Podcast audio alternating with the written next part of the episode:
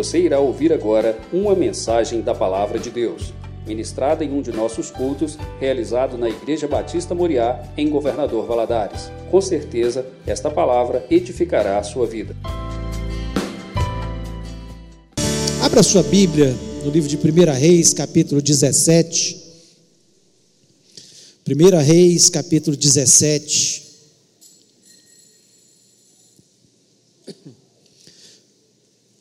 Texto da palavra do Senhor nos diz o seguinte: Então Elias, o tesbita, dos moradores de Gileade, disse a Acabe: Tão certo como vive o Senhor Deus de Israel, perante cuja face estou, nem orvalho nem chuva haverá nesses anos, segundo a minha palavra. Veio a palavra do Senhor dizendo: Retira-te daqui, vai para o lado oriental e esconde junto à torrente do Querite, fronteira ao Jordão. Beberás da torrente e ordenei aos corvos que ali mesmo te sustentem. Foi, pois, e fez segundo a palavra do Senhor. Retirou-se e habitou junto à torrente de Querite, fronteira ao Jordão. Os corvos lhe traziam pela manhã pão e carne, como também pão e carne ao anoitecer, e bebia da torrente. Mas passados dias a torrente secou, porque não chovia sobre a terra. Então lhe veio a palavra do Senhor dizendo: Dispõe-te, vai a Sarepta, que pertence a Sidom, e demora-te ali, onde ordenei uma mulher viúva que te dê comida. Então ele se levantou e se foi a Sarepta. Se, chegando à porta da cidade, estava ali uma mulher viúva apanhando lenha. Ele a chamou e lhe disse: Traze-me, peça uma vasilha de água para eu beber. Indo ela buscá-la, ele a chamou e lhe disse: Traze-me também um bocado de pão na tua mão. Porém ela respondeu: Tão certo como vive o Senhor teu Deus, nada tenho cozido, há somente um punhado de farinha numa panela e um pouco de azeite numa botija. E vês aqui, apanhei dois cavacos e vou preparar esse resto de comida para mim e para o meu filho. Comê-lo-emos e morreremos. Elias lhes disse: Não temas, vai e faze o que disseste, mas primeiro faze dele para mim um bolo pequeno e traze-mo aqui fora. Depois farás para ti mesma e para teu filho, porque assim diz o Senhor Deus de Israel: a farinha da tua panela não se acabará, e o azeite da tua botija não faltará até o dia que o Senhor fizer chover sobre a terra. Foi ela e fez segundo a palavra de Elias. Assim comeram ele, ela e a sua casa muitos dias. Da panela a farinha não se acabou, e da botija o azeite não faltou, segundo a palavra do Senhor, por intermédio de Elias. Depois disso adoeceu o filho da mulher da dona da casa, e a sua doença se agravou tanto que ele morreu. Então disse ela a Elias: Que fiz eu, ó homem de Deus? Vieste a mim para trazeres à memória a minha iniquidade e matares o meu filho? Ele lhe disse: Dai-me o teu filho. Tomou dos braços dela e o levou para cima ao quarto onde ele mesmo se hospedava e o deitou em sua cama. Então clamou ao Senhor e disse: Ó Senhor meu Deus, também até essa viúva com quem me hospedo afligiste matando-lhe o filho? E estendendo três vezes sobre o menino, clamou ao Senhor e disse: Ó Senhor meu Deus, rogo-te que faça a alma desse menino tornar a entrar nele. O Senhor atendeu a voz de Elias, e a alma do menino tornou a entrar nele e reviveu. Elias tomou o menino e o trouxe do quarto à casa e o deu à sua mãe e lhe disse: Vê, teu filho vive. Então a mulher disse a Elias: Nisso conheça agora que tu és homem de Deus e que a palavra do Senhor na tua boca é verdade. Feche os olhos, vamos orar. Pai, nós louvamos o teu nome, te agradecemos pela tua palavra, que ela seja edificante nas nossas vidas neste momento. Em nome de Jesus eu lhe peço, Senhor, que o Senhor me dê a graça e a unção para eu transmitir uma mensagem que venha edificar os nossos corações, ó Pai eu repreendo deste ambiente e dos ambientes, Senhor, que estão nos ouvindo neste momento, dentro das casas, todo espírito que queira distrair, que queira trazer confusão nas mentes, e que o Senhor esteja falando ao nosso coração, pois eu te peço isso em nome de Jesus Cristo. Amém.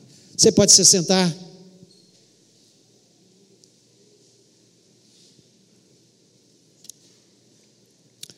Elias foi primeiro dos grandes profetas desse momento na história de Israel.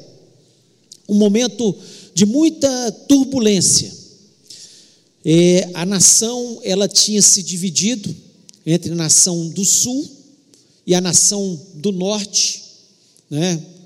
Quando Roboão ele é, tem uma, uma briga com Jeroboão e eles se dividem e no reino do sul houveram alguns reis que foram bons e o sacerdócio foi mantido ainda pela tribo de Levi. Mas no reino do norte não existiu um só rei que prestasse. Todos os reis do reino do norte foram maus.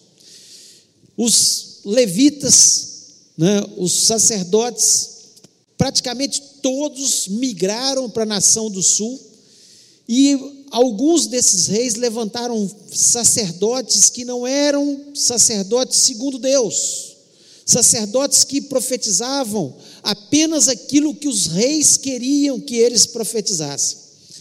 E aqui nós vivemos nesse momento que Elias determina que não chovesse sobre a terra, um momento onde o perverso rei Acabe, o pior de todos os reis. Acabe, ele foi um rei que foi terrível, mau, um idólatra, um homem que se afastou totalmente de Deus, que não conhecia Deus de verdade, ao ponto que ele casou com uma mulher, né, que era exatamente dessa região onde Elias depois é sustentado por uma viúva, pela Fenícia. Ela era filha de um rei fenício e ela levou a adoração a Baal, né, para dentro de Israel, levou os seus sacerdotes, né, cerca de, mais próximo dela, cerca de 850 sacerdotes que adoravam a Baal. Baal era um simbolizado por um touro que, que representava a fertilidade, né, a sexualidade e também a abundância nas colheitas, da chuva, era o Deus da chuva, né? E nós vemos que ali naquele momento Deus determina que Elias falasse que não ia chover, com isso acabou a fertilidade, acabou tudo que exatamente era propagado que o Deus Baal fazia. Deus desmoraliza o falso Deus Baal e os profetas de Baal. Há uma desmoralização, porque foi dada a ordem e durante três anos e meio não choveu. Três anos e meio não choveu. Interessante que quando nós olhamos o mundo como ele está, não é diferente daquele momento. Nós estamos vivendo um tempo de muita dificuldade no mundo, onde Deus está desmoralizando os falsos deuses. O Deus dinheiro não resolveu o problema do mundo. A pandemia continua com números assustadores. O Deus poder desmoralizado. Cadê os poderosos que iam dar solução? Onde está a ciência? Com tudo de evolução, não está dando conta. Então, um caos para chamar a atenção do povo de Deus. Assim como ali também, era para chamar a atenção do povo de Deus. Para que o povo de Deus os que restaram, e restaram muitos, se voltasse ainda mais para Deus, estivesse mais atentos o que Deus estava fazendo. Deus estava chamando a atenção que só Ele é Deus.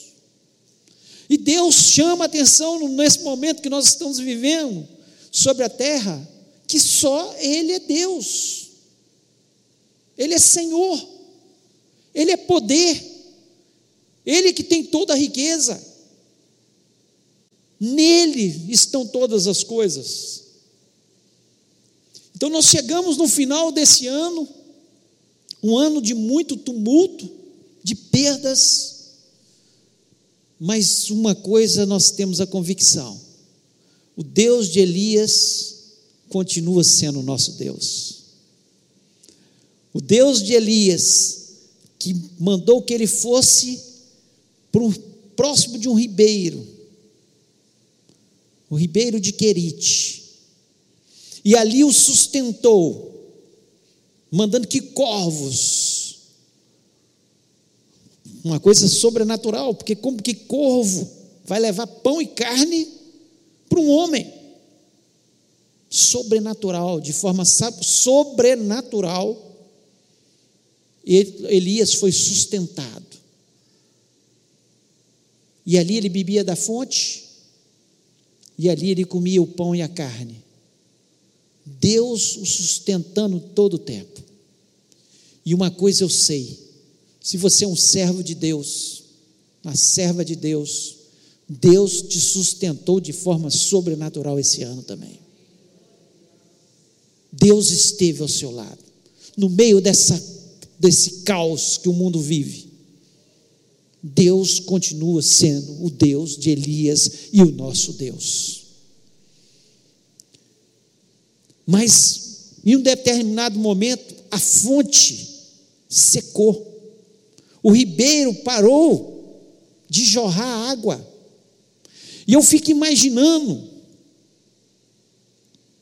a cabeça de Elias naquele momento, porque aqui a gente tem a, a, a história sendo contada, mas os detalhes, né, o que passa na cabeça, como na nossa cabeça também, nós chegamos no final do ano, fomos sustentados, Deus nos sustentou, mas durante o ano, muitas vezes pairavam dúvidas no nosso coração.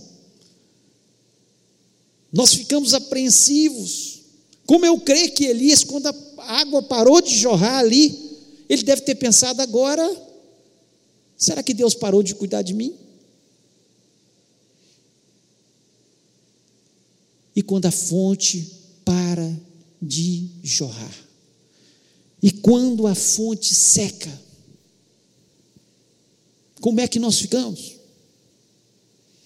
E aqui, esse texto nos traz algumas lições para a gente se encher de fé e saber que, por piores que sejam os prognósticos, a pandemia vai continuar. Como é que vai ficar a economia? Como é que vai ficar o mundo? Como é que vão ficar as viagens? Que mundo é esse que nós vamos viver? Uma coisa é certa quando a fonte secar, Deus vai continuar conosco. Quando a fonte secar, e eu queria trazer para vocês algumas coisas aqui, para a gente pensar. Quando a fonte secar, como secou aqui para Elias, do Querite, e ele deve ter ficado apreensivo, você pode ter a certeza que Deus vai abrir uma nova porta. Deus vai abrir uma nova porta. Secou o querite. Deus falou: Olha, vai para Sarepta. Lá uma viúva vai te sustentar. Acabe jamais poderia imaginar procurar Elias em Sarepta era terra do pai de Jezabel, uma mulher perversa, a mulher de, de Acabe. E Deus, no versículo 9, diz o seguinte: Levanta-te vai a Sarepta, que é de Sidom, e habita ali, e eis que ordenei ali a uma mulher viúva que te sustente. Deus, Ele é surpreendente. Deus é surpreendente, eu tenho convicção que se você, durante esse ano, foi fiel a Deus, muitas vezes Ele te surpreendeu. No meio da situação difícil, Quando muita gente estava reclamando, Deus te abençoou. Deus abriu uma nova porta. Deus causa surpresas a gente o tempo todo. Tenha certeza que se a fonte secar, Deus vai abrir outra porta. Não fique apreensivo. Entre para esse ano com uma certeza só: Deus me sustentou. Deus vai continuar me sustentando. Não sei o que, que Ele vai usar, mas Ele vai abrir uma nova porta. Não sei como Ele vai fazer, mas Ele vai fazer de uma forma surpreendente, como Ele sempre faz. É essa certeza que nós temos no nosso coração. Coisa maravilhosa é a gente ser dependente de Deus. Se você não é uma pessoa dependente de Deus, aprenda a ser dependente de Deus. Quando a pessoa é dependente de Deus, as coisas vão acontecendo. Olha o povo no deserto. Quando eles saíram do Egito, cerca de 2 milhões de pessoas. Você pensar, como é que esse povo no deserto vai ser sustentado? Como é que esse povo vai enfrentar o frio? Como é que esse povo vai enfrentar o calor? Como, onde esse povo vai encontrar água? O que, que esse povo vai vestir? E Deus só foi surpreendendo. Quando eles saíram, na hora que vinha o calor, a nuvem. À noite, quando vinha o frio, a coluna de fogo o maná que descia todos os dias para sustento do povo, a água que saía da rocha, a água, quando a fonte era amarga, se tornava doce. A palavra de Deus nos diz que as sandálias dos pés e os vestidos e as roupas dele não se desgastavam. 40 anos no deserto. E a roupa e a sandália não se gastava. Nosso Deus é um Deus que cuida da gente. Nós somos filhos dele, nós somos dependentes dele. E nós podemos ter a certeza que se a fonte secar de um lado, ele vai abrir a porta do outro lado em nome de Jesus. É essa certeza que eu tenho. Não que não tenhamos tribulações, e eu que o diga esse final de ano. Eu sei que quer passar uma tribulação nesse final de ano. Mas que bom ter Jesus no meio da tempestade no meu barco. Que bom é poder quando a situação está ficando mais difícil, você poder clamar: Jesus, me, socorre. Não tem nada melhor. Vale a pena depender de Deus. Vale a pena colocar Ele em primeiro lugar na vida da gente. E vale a pena saber que a vida passa. A vida passa. Mas nós vamos ter uma vida eterna com Ele. Tudo vai passar mas nós vamos ter uma vida eterna com Ele. Segundo ponto, se a fonte secar, mantenha fé na palavra de Deus. A fonte secou, mantenha a fé na palavra de Deus. Olha o que diz aqui no versículo 11 a 13. Indo ela buscá-la, ele a chamou e lhe disse: Traz-me agora também um bocado de pão na tua mão. Porém, ela disse: Vive o Senhor teu Deus, que nem um bolo tenho, senão somente um punhado de farinha na panela e um pouco de azeite no botija. De vez aqui, apanhei dois cavacos e vou preparar para mim e para o meu filho, para que comamos e morramos. E Elias lhe disse: Não temas, vai e faze conforme a tua palavra. Porém, faz disso primeiro para mim um bolo pequeno e traze-mo para fora, depois fará para ti e para o teu filho. Olha que coisa. Você pensa bem a situação dessa viúva. Essa viúva ela estava preparando sua última refeição. Acabou. Não tem mais comida. Meu filho, eu, eu e meu filho vamos morrer, vamos alimentar pela última vez, seja o que Deus quiser. De repente chega Elias e fala: Você vai fazer um bolo para mim, primeiro. E ela falou: Como assim? Ela deve ter pensado: Esse homem deve ser doido. Eu só tenho isso aqui, só tenho um punhadinho de farinha. E ela fala para ele: E um pouquinho de azeite. Mas Elias, naquele momento, falou: Não temas, faz conforme a palavra. E essa é a palavra de Deus para mim e para você. Faz conforme a palavra. Obedeça a palavra de Deus. Quando ele der uma ordem, obedeça. Essa mulher eu comparo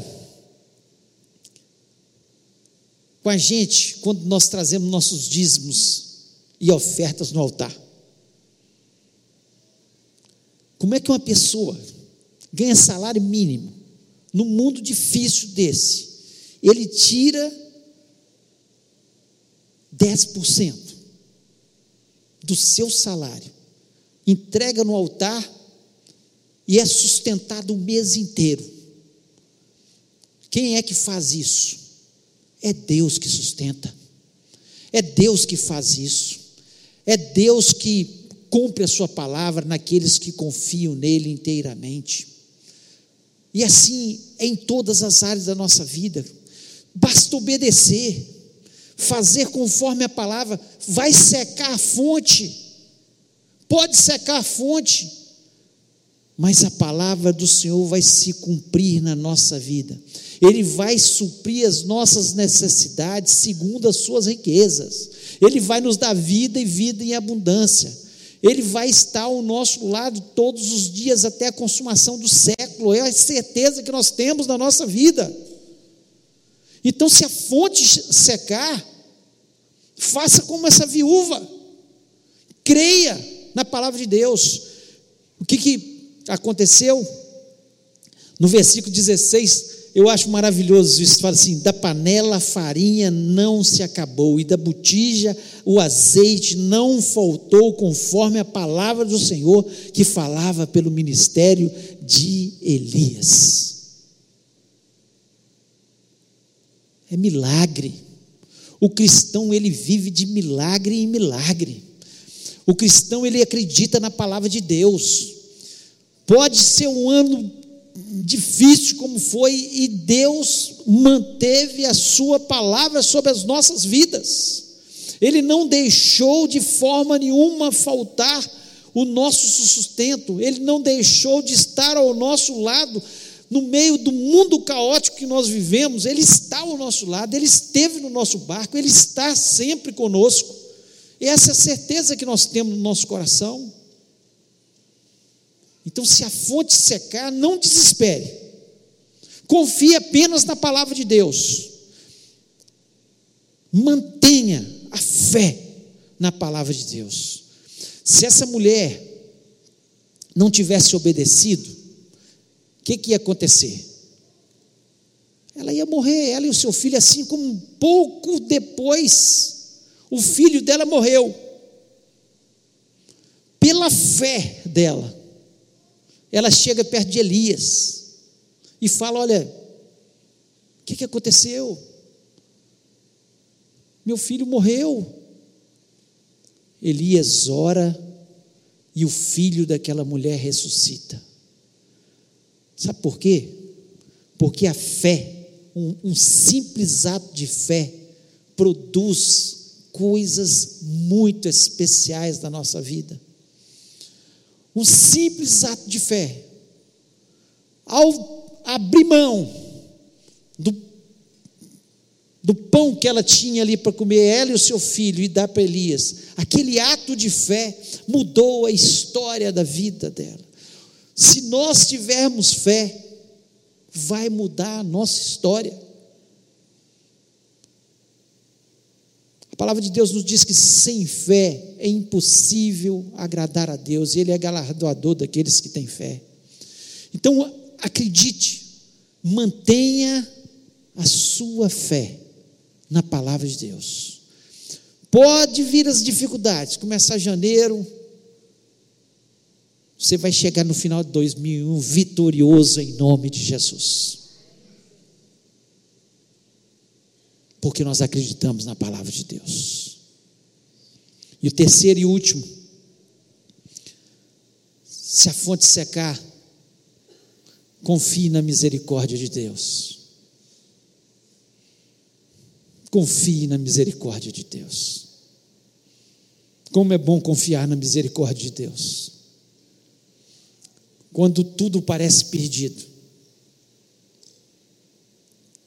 vem Deus com a sua misericórdia. No versículo 18, no capítulo 18, versículo 1, diz o seguinte: Muito tempo depois veio a palavra do Senhor a Elias no terceiro ano, dizendo: Vai, apresenta cá, porque darei chuva sobre a terra. Olha que misericórdia. Uma terra onde o rei não prestava, onde a rainha Jezabel era uma podridão, onde reinava a idolatria. Mas por causa do povo de Deus, quando Elias diz para Deus: só eu fiquei, Deus ainda fala com ele: não, tem sete mil que não se dobraram a Baal. Por causa do povo de Deus nessa terra, é que ela não foi ainda totalmente destruída. Por causa do povo de Deus, pela misericórdia do Senhor, é que a chuva vai chegar. Se essa pandemia vai passar, não é porque apenas a ciência está fazendo uma vacina não é porque tem dinheiro, os países ricos estão injetando dinheiro na economia, que vai ter solução nesse mundo. É por causa da misericórdia de Deus sobre o seu povo. Se essa terra não, é, não foi ainda destruída, é porque Deus tem misericórdia de um povo que se dobra, não diante de Baal, não diante da sexualidade desenfreada deste mundo, não diante dos poderosos desse mundo, mas nós nos dobramos diante do Deus Todo-Poderoso que tem misericórdia da nossa vida. E que bom ter a misericórdia de Deus sobre as nossas vidas. E eu não vejo a solução é a vacina ou a ciência ou o dinheiro. A solução é que eu vejo uma pequena nuvem do tamanho da mão do homem e vai chover sobre o povo de Deus. Deus, pela sua misericórdia, Deus, pela sua misericórdia, vai fazer chover na sua casa, meu irmão, minha irmã, vai fazer com que haja abundância de chuva na sua casa, que a enfermidade seja afastada da sua casa, em nome de Jesus, porque Deus é misericordioso, não que mereçamos, não que mereçamos, porque somos falhos também, mas porque a misericórdia do Senhor dura para sempre e a causa de não sermos consumidos. E elas se renovam a cada manhã sobre as nossas vidas. Que o Senhor tenha misericórdia da nossa cidade, do nosso país, deste mundo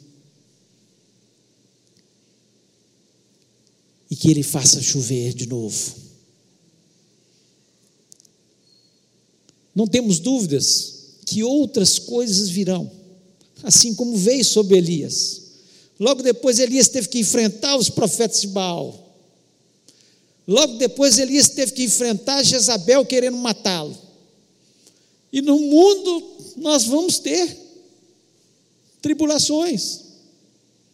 Mas uma coisa é certa: quando nós dobramos os nossos joelhos diante de Deus, nós vamos ver a nuvem do tamanho da mão de um homem, e a chuva do Senhor virá sobre as nossas vidas, no nome do Senhor. Porque Deus é misericordioso para com as nossas vidas. Eu queria que você fechasse seus olhos neste momento.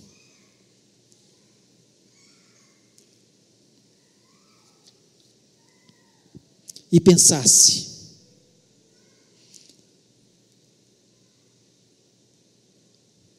o Deus de Elias é o nosso Deus. Talvez você possa pensar: e se a fonte secar? Em 2021. Uma nova porta vai se abrir, meu irmão. Você pode ter certeza disso. Se a fonte secar, mantenha sua fé na palavra de Deus. Ela vai se cumprir. Se a fonte secar, lembre-se que a misericórdia do Senhor é sobre as nossas vidas.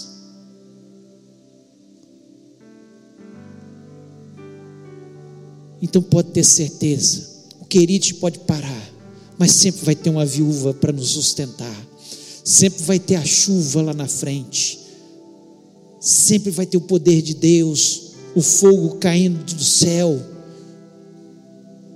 sempre vai haver o sussurrar de Deus sobre os nossos ouvidos, acalmando a nossa alma, nos enchendo de fé e nos dando as vitórias que nós necessitamos. Eu queria convidar você a ficar em pé neste momento. Coloque a mão no seu coração. Talvez você entrou aqui com temor. Talvez você entrou aqui com medo do futuro. Com medo da enfermidade. Com medo da morte Fale com o Senhor, Senhor. Eu sei que vai chover, Senhor, sobre a minha vida. Abra as janelas do céu. Faz chover, Senhor, sobre o teu povo novamente, Senhor. Nós queremos te cultuar, Senhor. Nós queremos adorar o teu nome. Nós queremos dizer, Senhor, para todos quantos queiram ouvir, que nós temos um Deus poderoso, um Deus que está acima dos problemas, acima das tribulações, acima das tempestades. Acalma o coração do teu povo. Nós vamos entrar esse 2021 glorificando o teu nome. Nós olhamos para trás em 2020 e te agradecemos, Senhor, pelo sustento, pela saúde, pelas lutas que nos fizeram crescer, que nos aproximaram mais do Senhor. Mas, Senhor, faz chover Faz chover sobre o teu povo. Que a nossa casa seja próspera. Que a nossa vida seja uma vida abundante. E que possamos ser cheios do Teu Espírito Santo. Agradeço, Senhor. Em nome de Jesus. Amém.